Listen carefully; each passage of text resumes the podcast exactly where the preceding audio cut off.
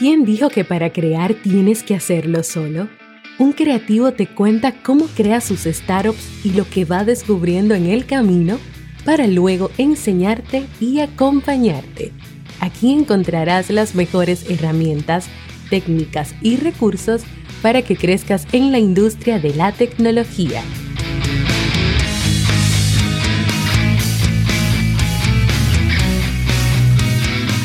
Y ahora contigo, Carlos Lugones, emprendedor, indie maker, creador de plataformas y proyectos.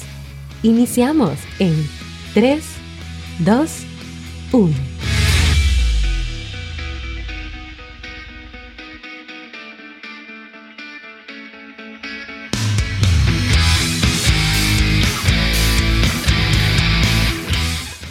Hola, feliz día, te doy la bienvenida al cuarto episodio de Lugo Daily, el podcast diario donde conversamos sobre creación de startups y damos técnicas, herramientas, métodos. Trabajamos el mindset, damos pinceladas de programación y bueno, todo lo que nos ayude a llevar adelante nuestras ideas y proyectos en el camino de este mundo startup. Soy Carlos Lugones, cofundador de varias plataformas y puedes encontrarlas en detalle en mi sitio web lugodev.com. Antes de continuar, quiero invitarte a unirte a nuestra comunidad de emprendedores creativos en el grupo de Telegram en t.me barra chat. Te dejo el enlace en las notas del episodio.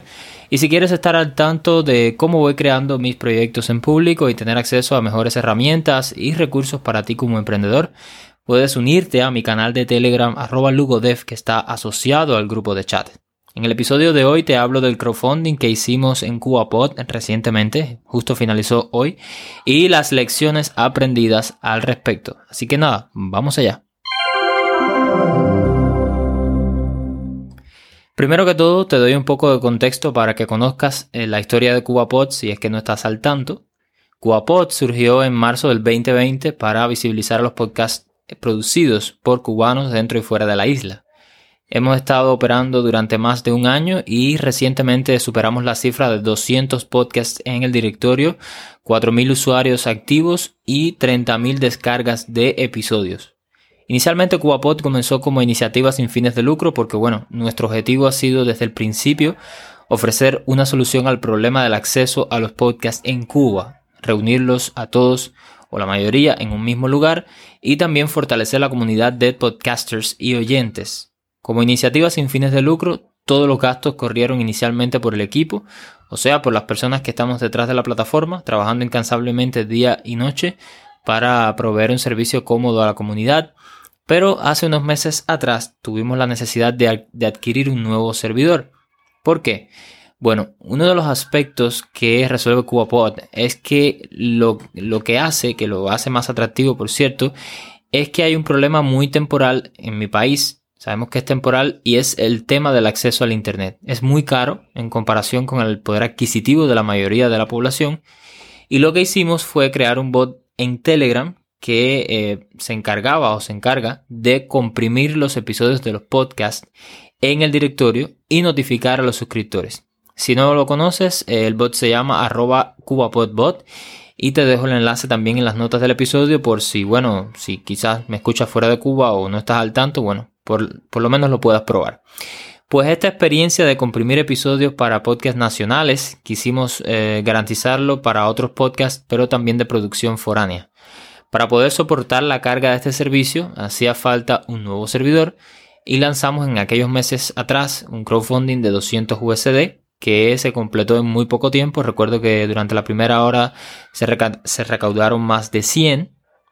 Y bueno, hemos venido eh, operando normalmente durante todos estos meses y ha sido una gran experiencia aportar esta herramienta a la comunidad y resolver un problema puntual. Lanzamos entonces el servicio de compresión de episodios para todos los podcasts del mundo y lo pusimos bajo un pequeño paywall, o sea, bajo una suscripción premium de tan solo un dólar por mes. Hemos llegado alrededor de a 30 clientes recurrentes cada mes. Tampoco es que sea un negocio, ni era la idea que fuera un negocio, pero mi aspiración sería que todos los usuarios pudieran disfrutar de ese servicio que no podíamos dejar gratis porque entonces el tráfico y la carga sobre la plataforma sería enorme en comparación con, la posibilidad de procesarla. Y porque bueno, de alguna forma habría también que sostener un poco los gastos de operación y de equipo y demás. Todo esto, bueno, estuvo bien durante unos meses. Recientemente el servidor donde teníamos eh, el núcleo de la plataforma alojado comenzó a tener problemas, comenzó a colapsar. En este servidor teníamos, toma nota, todos estos servicios. Estaba el correo electrónico, que no es que consuma demasiado, pero igual tiene su, su consumo considerable. El bot, el sitio web, la base de datos y la API. Y siendo un VPS, un servidor virtual privado, un VPS, de solo dos núcleos, CPU, 2 GB de RAM y 40 GB de, disco duro, em, llegó un momento en que sencillamente el servidor se saturó y ya no, ya no procesaba tanto tráfico. En el episodio de ayer les contaba que estábamos arrancando un crowdfunding para adquirir un servidor nuevo, eso fue por la mañana.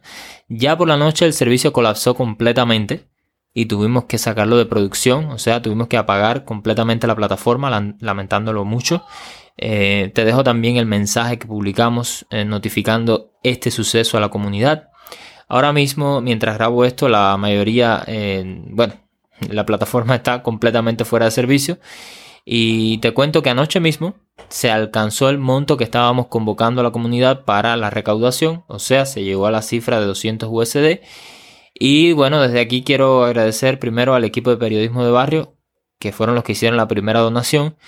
Y bueno, las restantes dos personas que también apoyaron con dinero para el nuevo servidor, no sabemos sus nombres, son donaciones anónimas, pero en cualquier caso les agradezco a nombre del equipo y de la comunidad por el gesto que tuvieron. Esperamos entre hoy y mañana adquirir el servidor nuevo, migrar del núcleo de la plataforma hacia el mismo servidor, o sea, el nuevo servidor, y levantarla de nuevo para poder seguir operando normalmente y seguir prestando el servicio. Si todo sale bien, debemos estar de vuelta en producción muy pronto. Y eso, por supuesto, gracias a las personas que responsablemente y comprometidamente eh, donaron con esta causa. Más allá de todo esto, mis objetivos con la plataforma son dos. Primero, que siga aportando valor y ayudando a los usuarios, al menos a, a, resolver este problema temporal del tema de la compresión de episodios para ahorrar internet y segundo, que se sostenga económicamente a más largo plazo sin que tenga que ser todo a manos de donantes y sin que tenga el propio equipo que financiarlo. Aún no hemos logrado que sea un negocio rentable, hemos tenido que dar el paso hacia intentar convertirlo en un negocio porque siendo como iniciativa sin fines de lucro no ha habido forma de monetizarlo, ni de sostenerlo, ni de recibir ayuda casi que de, ningún tipo, más allá de las donaciones eh, que de vez en cuando hace la comunidad. Y bueno, esos son los dos objetivos. Por mi parte, ¿qué aprendí de esta experiencia, de este último crowdfunding y de esta reciente crisis, podemos decirle de una forma? Bueno, primero que nunca, jamás se debe arrancar una iniciativa sin fines de lucro si no tienes el financiamiento adecuado. ¿Por qué?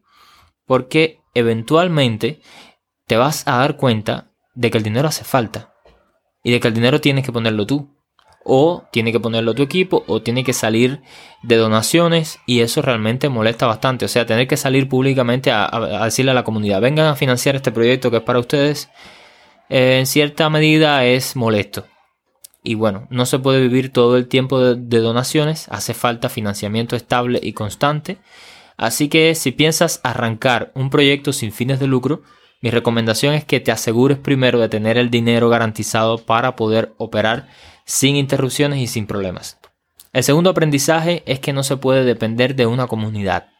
Por mucho que los usuarios amen el producto, por mucho que les guste la plataforma, no siempre pueden apoyarlo económicamente, en el mejor de los casos, o no siempre les interesa apoyarlo, en el peor de los casos. Y bueno, hay que entender eh, que funciona así, que es la mentalidad de las personas, que no todo el mundo entiende el trabajo que se pasa o, entiende que todo cuesta, que hay dinero y que hay costo por detrás de todo esto. Bueno, las personas se acostumbran a tener eh, los servicios gratuitos eh, y bueno, pues nada, hay mucho trabajo, mucho sudor, dinero por detrás. Así que amigo emprendedor o emprendedora que me escuchas, no dependas de nadie. Eh, busca por todas las vías tener tu propio financiamiento y tu propia independencia. Por mi parte, el efecto cubano, vamos a decirle cubano, entre comillas, me estaba cegando muchísimo desde el principio. No se puede arrancar sin financiamiento, como decía, y las gratuidades sin sustento económico traen problemas a largo plazo, porque bueno, repito, todo cuesta y todo se paga. Así que CubaPod estará de vuelta pronto y seguiremos operando, pero desde hoy voy a pensar en cómo lograr que sea rentable aún más. O sea, he, estado pensando en esto durante mucho tiempo hemos dado algunos pasos y bueno, voy a pensar un poco más en profundidad cómo puedo hacer que sea rentable sin que tengamos que atravesar por otra crisis como esta y sin que tengamos que estar saliendo a pedir donaciones a la comunidad. Es algo que realmente me molesta muchísimo. Quiero que CubaPod sobreviva más allá del contexto eh, especial actual, de este momento especial que está viviendo el país. Y bueno, cuando los cubanos tengan internet digno eh, y ya no haga falta comprimir episodios para ahorrar internet, por lo menos quisiera que la plataforma siguiera ahí, al menos como directorio de podcasting en Cuba, si es que de aquí a allá esa idea aún resulta útil. Espero que este episodio te haya servido mm, de utilidad para al menos, bueno, aprender de la experiencia que hemos vivido desde nuestro equipo y también, bueno, que sirva como forma de documentar un poco también la historia de lo que va sucediendo en la plataforma. Esa era la idea. Y bueno, antes de despedirme, te invito a llenar una breve encuesta para saber tu opinión de los temas que te gustaría que abordara en este podcast diario. Recuerda que estoy comenzando y bueno, quiero que este programa responda a tus necesidades y te aporte conocimiento y te aporte algo de valor para tu crecimiento profesional. Así que Ayúdame con tu opinión en esa sencilla encuesta que no te va a tomar más de un minuto llenarla. El enlace te lo dejo en la descripción del episodio, o sea, el enlace a la encuesta. Espero te haya servido el episodio. Si fue así, mi tarea está cumplida. Te envío un saludo desde Cuba y recuerda que el mundo es muy grande como para perdérselo y la vida es muy corta como para desperdiciarla. Y lo digo en serio. Nos vemos pronto. Un abrazo.